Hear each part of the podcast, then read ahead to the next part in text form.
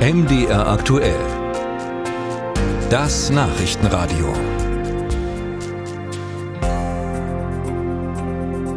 Während die einen die Sommerferien genießen, unterwegs sind, in das Ferienziel und sich von Unterricht und Hausaufgaben erholen, laufen im Hintergrund ja längst die Vorbereitungen für das neue Schuljahr. Und das stellt vor allem die größeren Städte vor ein Problem, weil nämlich die Zahl der Kinder steigt, kann es hier und da eng werden mit den Schulplätzen.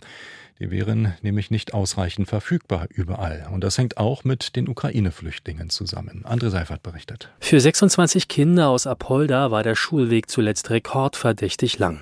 Fast 90 Minuten dauerte der Hinweg mit dem Zug nach Kranichfeld. Genauso lange der Rückweg.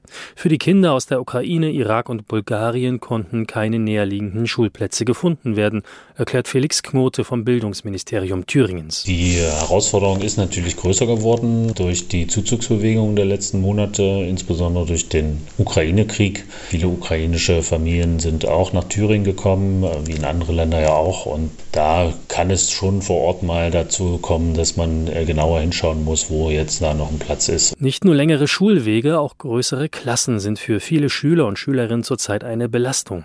Betroffen sind meist die Kinder von Geflüchteten. Einem Bericht des Spiegels zufolge konnten Ende Mai rund 4000 geflüchtete Kinder in Deutschland nicht zur Schule gehen, obwohl obwohl sie schulpflichtig sind.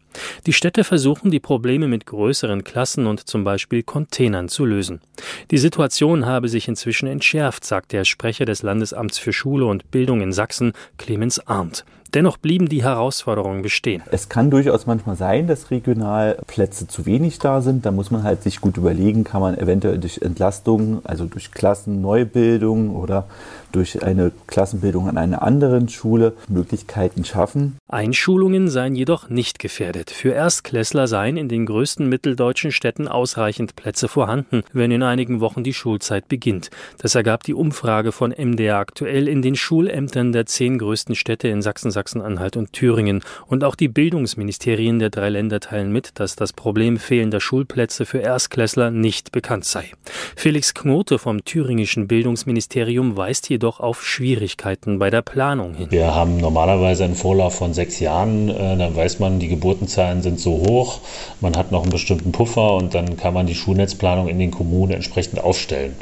Ähm, durch den Ukraine-Krieg sind hier einfach zusätzliche Entwicklungen ähm, eingetreten, die sehr kurzfristig äh, uns ereilt haben und deswegen ist die Herausforderung größer als normal. Der Mangel an Schulplätzen ist also vorerst im Griff, teilen die Kommunen mit. Auf einem ganz anderen Blatt steht jedoch die Frage, ob es auch ausreichend Lehrer gibt.